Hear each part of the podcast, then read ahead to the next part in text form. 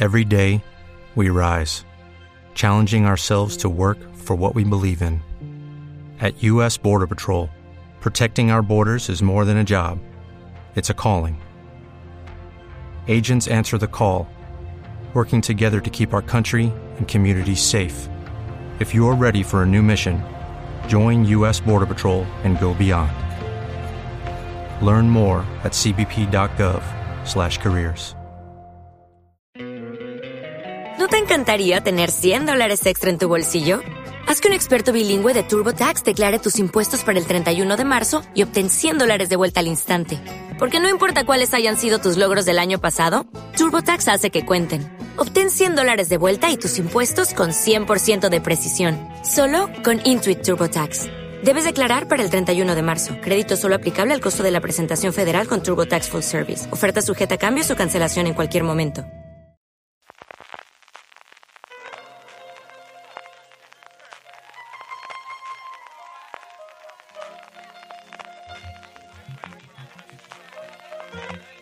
Estás escuchando Fuera de Series con CJ Navas.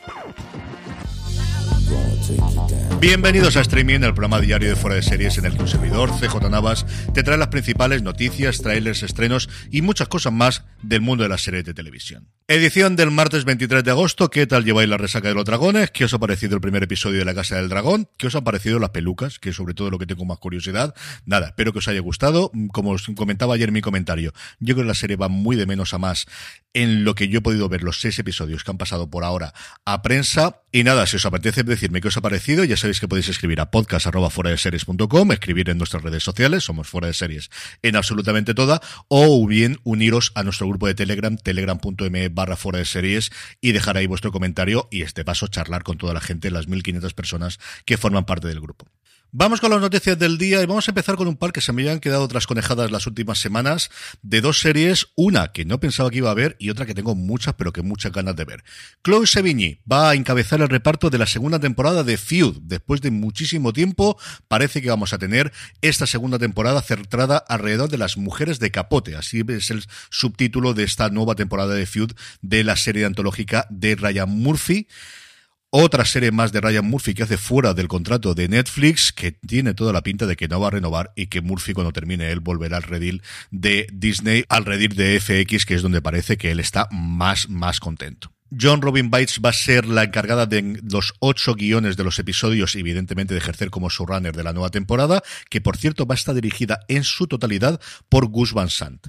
La serie se centrará en un momento de la vida de Capote en el que decidió, publicando un relato corto en Squire que se llamaba La Costa Vasca 1965, aunque el relato lo escribió y lo publicó en Squire en 1975, pues decidió apuñalar por la espalda a todas sus amigas, a la gran mayoría de sus amigas, a las que él denominaba cisnes y en el que de una forma encubierta, pues contó todos los escándalos que ellas les habían confesado en confianza al autor. En la serie ya se conocía que iba a estar Naomi Watts, que también ejerce como productora de la misma, y nos falta saber algunas todavía del elenco femenino y sobre todo quién va a interpretar a Capote, del cual todavía no tenemos noticias. La otra es que se está cerrando el casting de Avalon, la nueva serie de David E. Kelly basada en una historia corta de mi admiradísimo y queridísimo Michael Connelly, el responsable de Bosch y también de El abogado de Lincoln. Como os digo, es una historia corta que tiene lugar en la ciudad de Avalon, en la isla Catalina, que es un lugar tremendamente turístico, más de un millón de visitas, reza la nota de prensa que tiene, y seguirán las investigaciones de la detectiva, el del Departamento del Sheriff de Los Ángeles, Nicole Sirci, que tiene una pequeña oficina,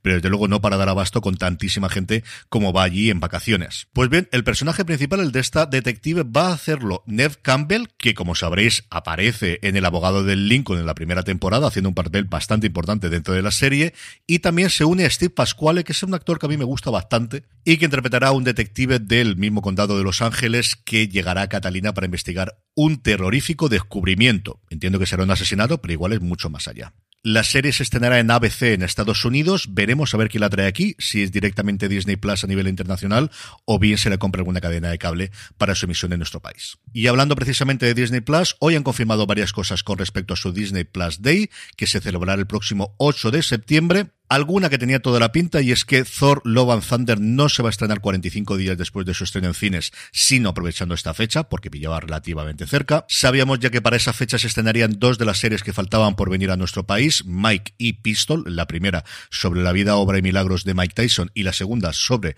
los Sex Pistols, y luego aprovecharán para estrenar dos documentales de esto marca de la casa, uno, así se hizo Thor Love and Thunder y otro Obi-Wan Kenobi, el retorno de un Jedi, aunque yo no sé si la gente está muy por la labor de ver este último.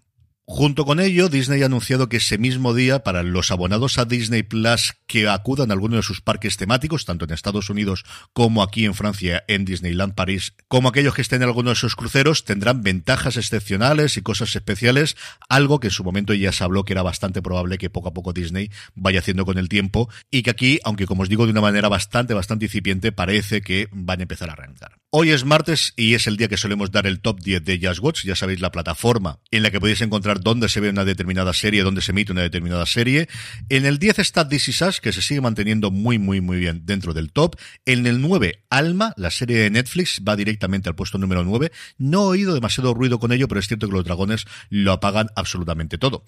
En el 8 se sigue manteniendo, para sorpresa mía y alegría mía también por otro lado, Normal People, como también lo es el hecho de que en el 7 se mantenga por mandato del cielo, que es una serie que a mí me fascinó, me gustó mucho, pero que mucho, muchísimo. En el 6 se queda solo asesinatos en el edificio, a punto de terminar su segunda temporada. En el 5, pues si me daba alegría las otras, ¿qué voy a decir de esta? Aparece Separación, desde luego que la gente la está encontrando este verano y veremos qué tal papel hace en los semi. El cuarto, la mayor sorpresa de todo, y es debido a su incorporación tanto en Disney Plus como en RTV Play, El Colapso, una serie que en su momento le funcionó muy pero que muy bien a Filming y que como os digo ahora ha aparecido en estas dos plataformas y para que veáis directamente al puesto número 4.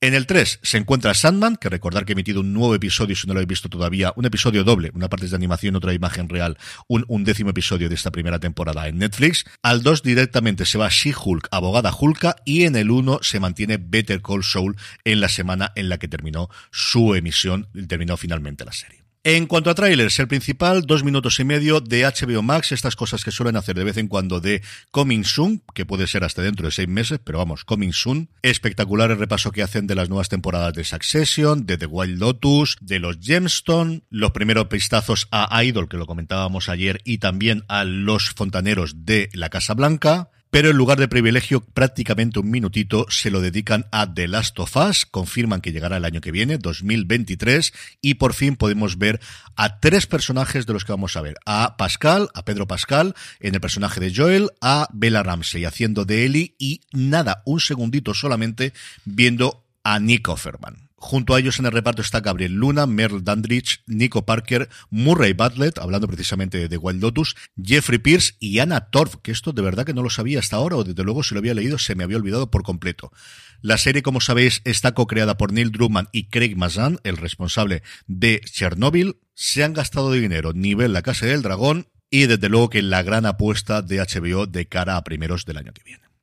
Y el otro tráiler importante del día, El Diablo en Ohio, en Netflix, se estrenará el 2 de septiembre con Emily Deschanel, que vuelve a la televisión después de tantas alegrías en Bones. Hacía mucho tiempo que no veía yo, desde luego, a esta mujer. En una serie que, como podéis ver por el título, es complicadita, complicadita. La psiquiatra Susan Mathis, que es el personaje que interpreta Deschanel, acoge a una misteriosa joven, que la interpreta Madeline Arthur, que se ha escapado de una secta. Lo que Susan no sabe es que esta decisión podría destruir a su familia.